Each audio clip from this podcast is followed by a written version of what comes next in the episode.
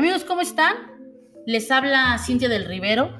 Hoy iniciamos con los podcasts que habíamos platicado en redes hace algún tiempo, en donde podíamos compartir ideas, compartir puntos de vista sobre algunos temas que en lo personal muchos traemos en la cabeza, que no logramos identificar qué decisión tomar, qué actuar o qué hacer.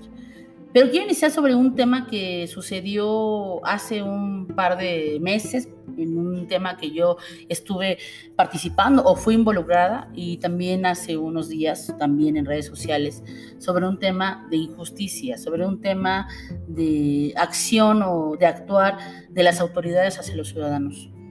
A mí me molesta muchísimo que las personas que tienen la posibilidad de hacer un mejor país que tienen en sus manos a través de un cargo público, a través de un encargo particularmente, no se necesita tener un puesto, pero a lo mejor sí un encargo, no estén haciendo nada por México. Hace unos días conocí el caso del señor Juan, un hombre de 75 años, un hombre que se dedica a cosechar eh, y que vende elotes. Ese ha sido su principal forma de sobrevivir en la cuestión de vida, en la cuestión económica, y así hizo su vida y trascendió es un hombre de bien, es un hombre trabajador y por una situación ajena, sin conocernos, eh, encontramos que a él estaban afectando el hecho de cerrarles un paso, un paso eh, sin contar y sin importarles que eso podía afectar el hecho de que después de más de 60 años de su vida iban a afectar la única forma en la que él sabía poder llevar dinero a su casa. Fuimos y la situación fue tan grave que el señor terminó golpeado por un hombre de 49, 50 años que la violencia ha sido una cosa constante en su vida.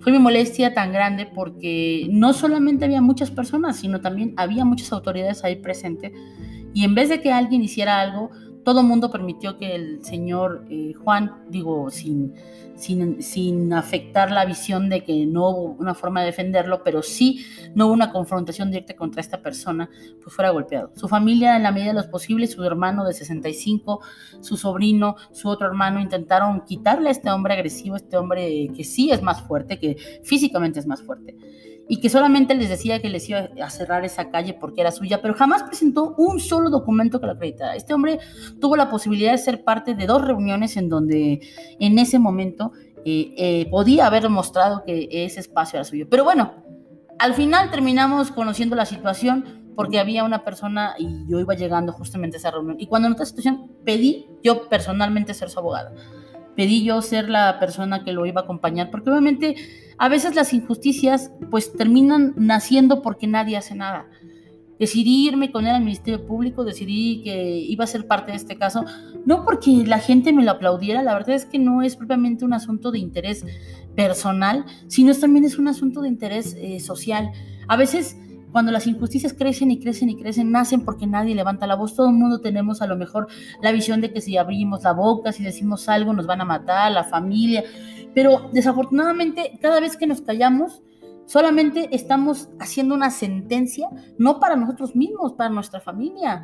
El día de mañana las injusticias no van a recaer a lo mejor directamente sobre ti, pero a lo mejor puede ser tu hijo, tu hija, tu mamá, tu sobrino, tu sobrina. Y es ahí donde sí queremos levantar la voz, es ahí donde queremos decir, oigan, ayúdenme, tómenme en cuenta, considérenme.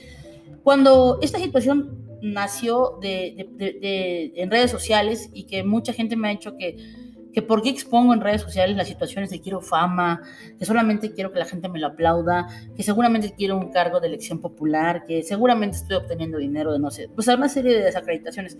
Es cuando me pongo a pensar, ¿cómo es posible que los mexicanos estemos más concentrados en desacreditar a alguien que haga algo o que intente hacer algo? A lo mejor yo no le voy a cambiar la vida a don Juan y seguramente de mí no va a depender si este hombre se va a, se va a la cárcel o no, va a depender de las autoridades y son los únicos que tienen que darle todo el peso de la ley pero que sí depende de mí, ayudar en su proceso. Si en este proceso yo puedo ayudarlo con mis conocimientos, yo puedo ser parte de esa situación, que yo sé que es injusta, que hay videos que demuestran que el señor está siendo golpeado, que hay autoridades presentes que en vez de acompañarlo en el proceso solamente hicieron omisiones. Es por eso por lo que México está así.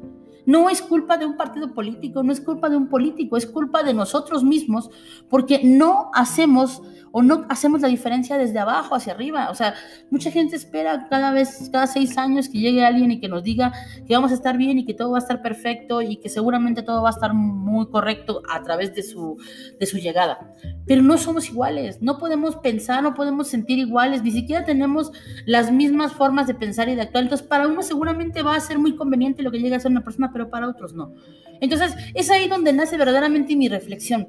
No podemos empezar a querer un cambio si no empezamos desde la casa. A veces somos tan injustos con la sociedad porque queremos estar opinando sobre lo, que está incorrecto hacia afuera y no somos honestos ni somos justos con nosotros mismos hacer críticas desde nuestra casa. Hay mucha gente que le da muchísimo miedo reconocer que eh, mucha de la violencia que tiene en casa ha sido permitida por ellos y ha sido hasta fomentada, en el sentido de que, de que dicen solamente fue una vez, este, o permiten que el hijo robe, o permiten que, este, que el marido esté involucrado en varias cosas. A veces ese tipo de situaciones o ese tipo de cosas no solamente son acciones eh, de una sola vez, son acciones permanentes y que seguramente van a tener un daño colateral. Tenemos que empezar a levantar la voz. Creo que hoy las redes sociales permiten que las personas sean expuestas desde la mejor visión, de la forma más objetiva, porque también es una red donde la gente que es expuesta puede también defenderse, puede también decir a través de un video, oigan, eso no es cierto, puede su familia defender y decir, oigan, eso es una mentira. Por eso cuando la gente me decía, es que no das derecho de réplica, no es que yo no soy la autoridad, yo solamente voy a hablar de lo que yo tengo como constancia. Yo no sé absolutamente nada más, pero sí será obligación de la autoridad, en este caso, determinar si mi dicho o nuestro dicho es honesto o es correcto o no. Y desde luego tendremos que presentar las pruebas necesarias. ¿Por qué hicimos ese video? Porque desafortunadamente mucha gente se maneja a través de acuerdos, de negociaciones, de amigazgos, en donde evitan que la justicia llegue de forma correcta. Pero si empezamos nosotros a ser un poco más empáticos con lo que está pasando en México, empezamos nosotros a hacer la fuerza de abajo hacia arriba, las reglas ya no se van a poner de arriba hacia abajo, se van a poner de abajo hacia arriba. Si empezamos a decir que algo no está bien y lo empezamos a reconocer, si empezamos desde nuestra casa a decir que podemos cambiar las cosas, que podemos empezar a poner ejemplos, que podemos empezar a, cambiar lo que no está bien desde nuestro hogar y podemos empezar a poner reglas, yo les garantizo que vamos a ser una mejor nación. A veces nos da mucho miedo reconocer que es más fácil hacer o decir las cosas desde la visión de ser un tercero. Pero México, México necesita a sus mexicanos. México es una nación grande, ha pasado por una serie de cosas que desafortunadamente en otros países no han tenido que pasar y México lo ha pasado y se ha reconstruido. No solamente la cuestión eh, eh, temblores, hemos pasado situaciones este, económicas, hemos pasado situaciones políticas, hemos pasado una serie de cosas que, que en verdad como nación nos han construido, pero hacia afuera nos han construido para mal. Pero aquí adentro, los que estamos aquí dentro, los que tenemos fe a nuestro país, queremos en verdad que este país avance. Y la única forma de avanzar es generar equidad. Nosotros no queremos que todos seamos iguales. Nosotros queremos que quienes nos estamos esforzando y quienes estamos intentando aportar algo a nuestro país, pues en verdad tengamos la posibilidad de hacer las cosas bien. ¿Qué es hacer las cosas bien? En verdad, mucha gente dice es que la política es la forma más correcta para robar dinero. No, yo les puedo decir que hay políticos que yo conozco y que son gente honesta que en verdad ha hecho mucho por este país, pero que desafortunadamente no tienen a lo mejor la proyección en redes sociales que a lo mejor muchos tienen y que a lo mejor sí lo han hecho. ¿Qué es importante para nosotros? Pues conocer desde abajo hacia afuera. Si podemos empezar a conocer nuestra comunidad, tenemos que empezar, hay un parque, pues hay que empezar a organizarnos, a limpiar este, todo. Si nadie quiere participar, pues empecemos nosotros. Al final del día, algún día llegaremos a, a rendir cuentas y yo les garantizo que todas las acciones buenas que hagamos serán las palomitas que seguramente nos harán llegar a donde nosotros creemos que vamos a llegar.